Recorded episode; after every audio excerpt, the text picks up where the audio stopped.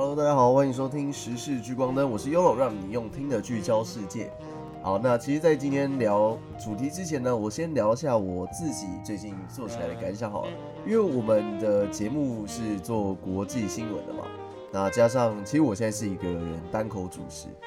这算是我一个人第一次单口主持啦。我觉得前面两集，呃，大家应该有感受出来，两集做起来会有点偏向念稿的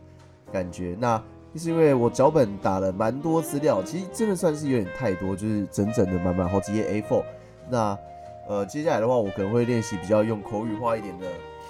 方法去来讨论各个主题。那如果希望听众有什么建议啊，或者是认为有什么样的方法可能会听起来比较舒服的话，那也可以在留言区分享，我可能会看一下，我就会努力努力改进啊。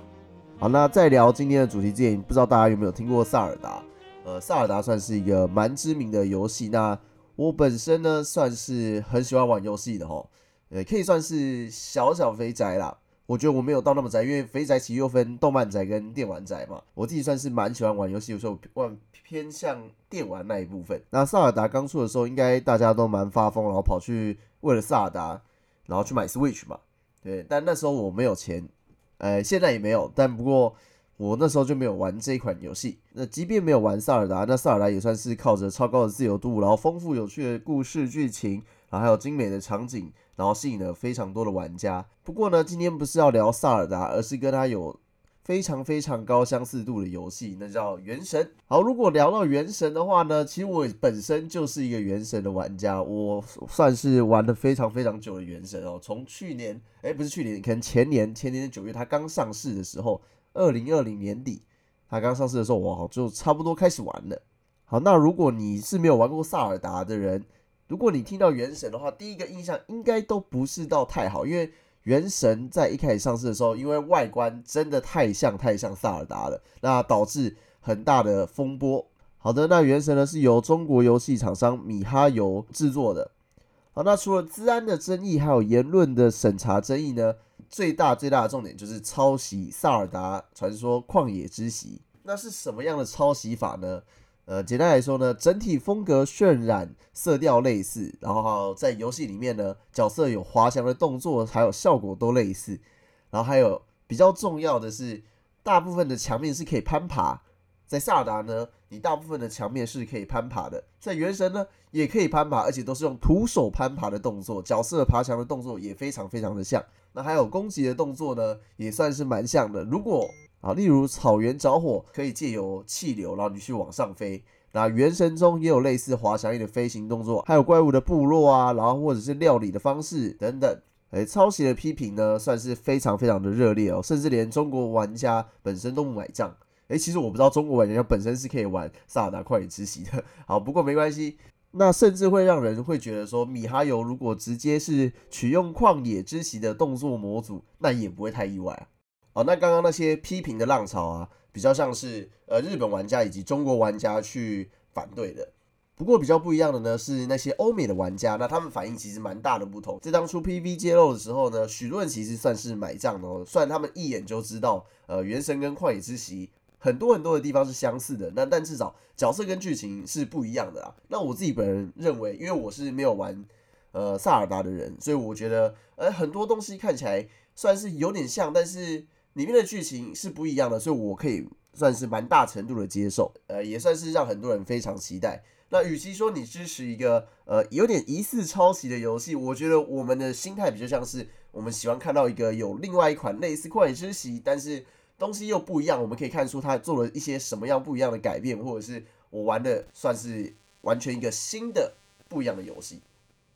好，那前面呢，其实算都是呃比较早之前的消息了，因为是二零二零年九月上市的嘛。那它其实也经过非常多的更新，已经改动。呃，这边就要来聊一聊米哈游最近其实克服了日本玩家呃对于抄袭这个的态度哦，因为在不断的更新地图不断的增加的时候，在原神中呢添加了一个基于德川时代日本的地区，那它就做稻妻。那游戏中呢，对稻妻的呈现不一定是正面的，它算是一个与世隔绝、排外的群岛啊。那它是笼罩在一个放射性烟雾之中。那诶，对于日本玩家来说，这个这个新开放的地图哦，对他们游戏文化的正面呈现远远超过一些负面的原因哦。啊，加上我自己本人也是非常喜欢稻妻这个地图，所以呃，他们算是模仿了一个德川时代日本地区的锁国政策，对吧？那我觉得呃，在这个部分米哈游就做得非常非常的好。那我那我觉得还有一个重点啊，因为是这个游戏是免费的，我觉得算是对大家比较亲民的部分。好，我这边说一下我自己呃玩这么久以来的心得来说好了。我觉得在前面两个地图，如果有玩的人可能会知道我在讲什么。不过最一开始的时候，它只有开放两个地图，一个是原本的，好的简单来说，有一个是原本的呃草原，然后另还有另外一个是中国城。那在这两个地图开放的时候呢？我自己身边旁边是没有什么人在玩《原神》这款游戏的。不过越来越后面的时候呢，发现越来越多人，哎，它不算是一个一开始就很多游戏玩家的游戏。那它是到后面持续的更新，然后发现，哎，大家越越做越好，所以大家就越来越多的呃玩家涌入进来。然后加上如果在看低卡人，我那时候就发现，为什么低卡后面在我差不多快要就是只剩下每天解任务啊，我也快没兴趣的时候，低卡版。就出现一个叫原神版的东西，然后想说，哇，我都快要退坑了，然后这时候才有原神版出来，我就觉得有点可惜，因为我已经快没有热忱了。不过后来还是有回去慢慢的玩了。好，那我们聊完前面原神的地位、抄袭以及它如何去打破抄袭的部分之后呢，我们可能要来聊聊呃中国的游戏产业哦。其实原神呢是在日本市场取得突破的少数中国游戏之一，其他游戏的占有率是都非常非常的小啊。有一家游戏研究公司 Nico Partner 的高级分析师呃丹尼尔艾哈迈德，呃他表示呢，其实四年前日本游戏开发商还垄断着日本的热门游戏市场。大家都知道日本游戏做的算是呃高品质，然后加上呃前阵子出了一个《艾尔登法环》嘛，宫崎英高，我相信大家都。多多少少有玩游戏的人会多多少听过宫崎英高这号人物，对他的善意应该会让让你满满的睡不着觉。那现在呢，日本排行前一百的手机游戏约有三分之一其实都来自中国市场。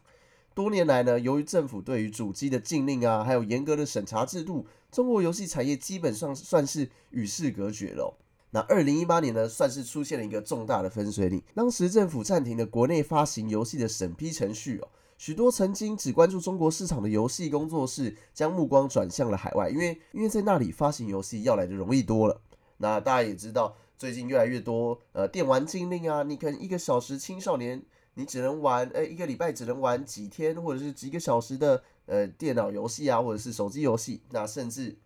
之后可能连成年人都要限制。所以说，在游戏市场呢，中国算是非常非常的限制。好，那那些试图在海外销售游戏的中国公司呢？呃，算是一种遇到了对待中国的市场的冷暴力哦。因为其实《原神》呢，曾经因为来自中国而受到质疑。那大家都知道，中国游戏公司通常呢，你第一个想到的会是比较偏向抄袭的层面，而不是他们自己自主开发的东西。那第二个呢，是由于可能某些共产党的禁令啊，你可能在游戏中你不能打出。可能接类似维尼等字眼，好，那其实，在原神呢，也同样遭受到相同的对待哦。那因为有传言说它里面有包含含有中国的间谍软体。那在中国内呢，原神是仍然受到审查，而在海外，玩家被禁止讨论台湾或者新加等政治敏感议题。随着中国公司将目光投向海外，日本游戏的开发商恶木也算是受益者之一。二零二一年呢，他获得了网易的大笔投资，让他有了在更多艺术上表达自我的自由。好，那今天其实简单聊了一下原神的争议问题，然后还有游戏的产业。那现在其实中国游戏真的算是做的非常非常的壮大了啦。但我比较偏向是不一定是中国呃做的东西真的是直接直接的变好，我比较偏向是说日本的有些东西变得没有到那么吃玩家的胃口，所以导致中国的市场起来。但我没有否定整个呃中国说做的就是不好，呃就是抄。呃，没有到这个样子，呃，但不过呢，中国的确是可敬的对手之一。好了，那谢谢你收听今天的时事聚光灯。今天我们聊到了原神还有游戏产业。那我们是火力创新，我是今天的主持人 Yolo。如果有任何的想法想要和我分享的话，也可以到火力创新的 IG 下面贴文留言哦。如果你是 Apple Podcast 的用户呢，也可以在下面留言让我们知道哦。那我们就下一期见喽，拜拜。